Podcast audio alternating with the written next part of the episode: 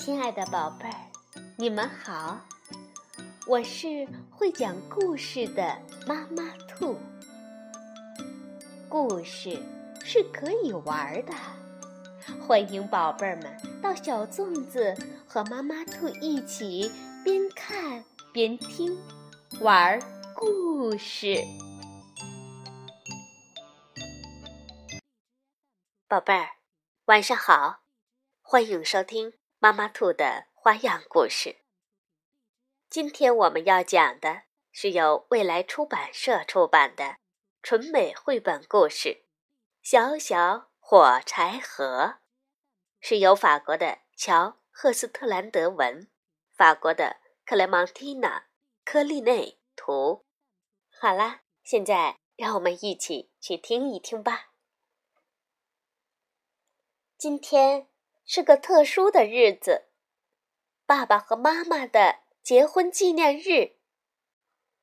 桌子上摆满了礼物，其中有一个小小的盒子，它不是爸爸放在那里的，也不是妈妈放在那里的，它是诺亚和苏亚带来的。像大人一样，诺亚。和苏亚独自思考着该送爸爸妈妈什么礼物。他们拿了一个火柴盒，把里面的火柴倒了出来。很明显，这可不是拿来玩的。他们都不是小孩子了，知道玩火柴是一种危险的游戏，而且也是爸爸妈妈不允许的。不不不，他们感兴趣的不是火柴，而是那个能慢慢划开的火柴盒。起初，他们不知道应该往这个盒子里面装什么，于是诺亚和苏亚就商讨了一会儿。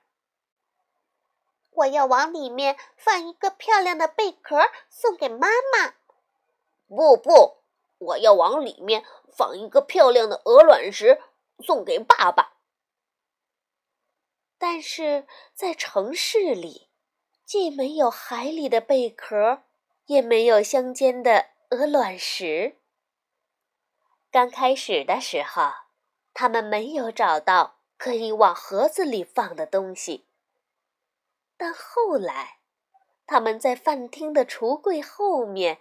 发现了一只蜘蛛，可是，一只蜘蛛，唉，不是什么好礼物呀。然后，他们发现了一只苍蝇，它正在瓷砖上静静地爬着。他们捉住了这只苍蝇，然后把它放进了这个火柴盒里。苍蝇。在盒子里嗡嗡的大叫着，这可真是太有趣了。可是，这算是一份不错的礼物吗？诺亚说道：“呵，呃，这个我很喜欢。”我可一点儿也不喜欢。”苏亚说道，“因为当爸爸妈妈打开盒子的时候，苍蝇可能……”会飞到脸上来，妈妈害怕就会尖叫起来，那爸爸就会很生气的。苏亚说的有道理，于是他们就把苍蝇放了。盒子里面发出嗡嗡的叫声时，还是挺好听的。诺亚说道。苏亚。也非常赞同诺亚的想法，于是他们就想出了一个好主意。随后，他们回到了卧室，准备去完成一个大秘密了。他们跪在苏亚的床上，打开盒子，然后把自己的嘴对着盒子，最后。盒子满的，连盖上都有点困难。好了，诺亚说道：“这可真是一盒子的吻呀！我们用好看的纸把盒子包装一下，它就会成为比什么都好的一盒亲吻了。”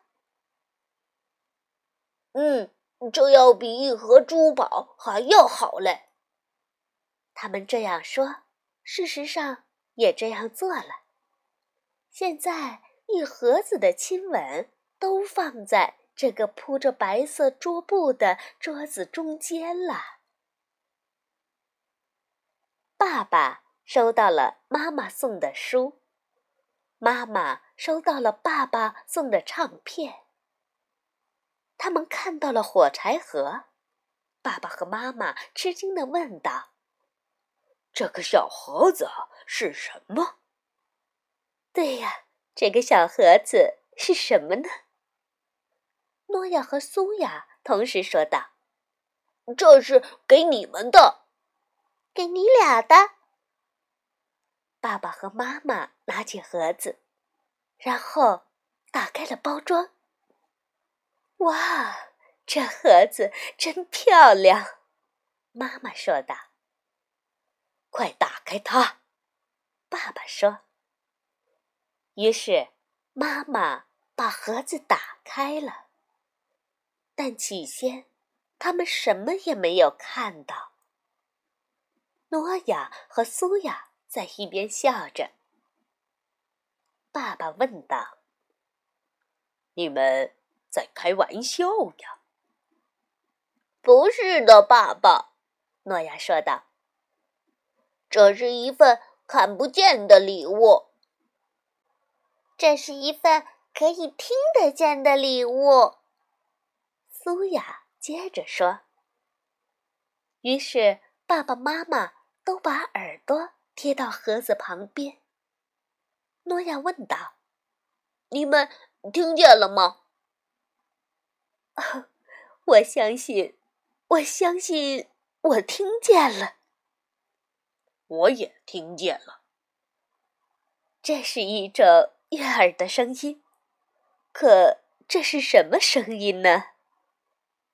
你在你眼前快速的晃一晃，它们就会飞出来的。于是爸爸妈妈拿着盒子在眼前晃了晃。你们感觉到了没有？诺亚和苏亚问道。你们感觉到我们的亲吻了没？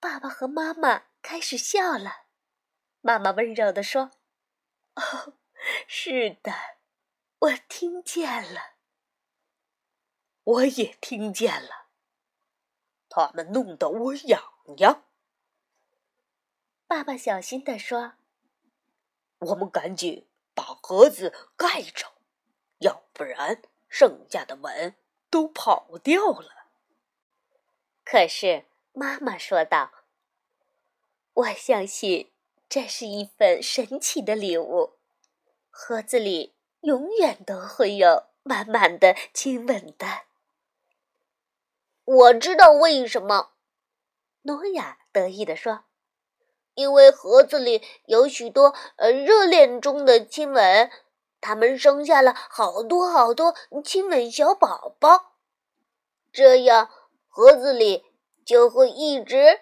都有亲吻了。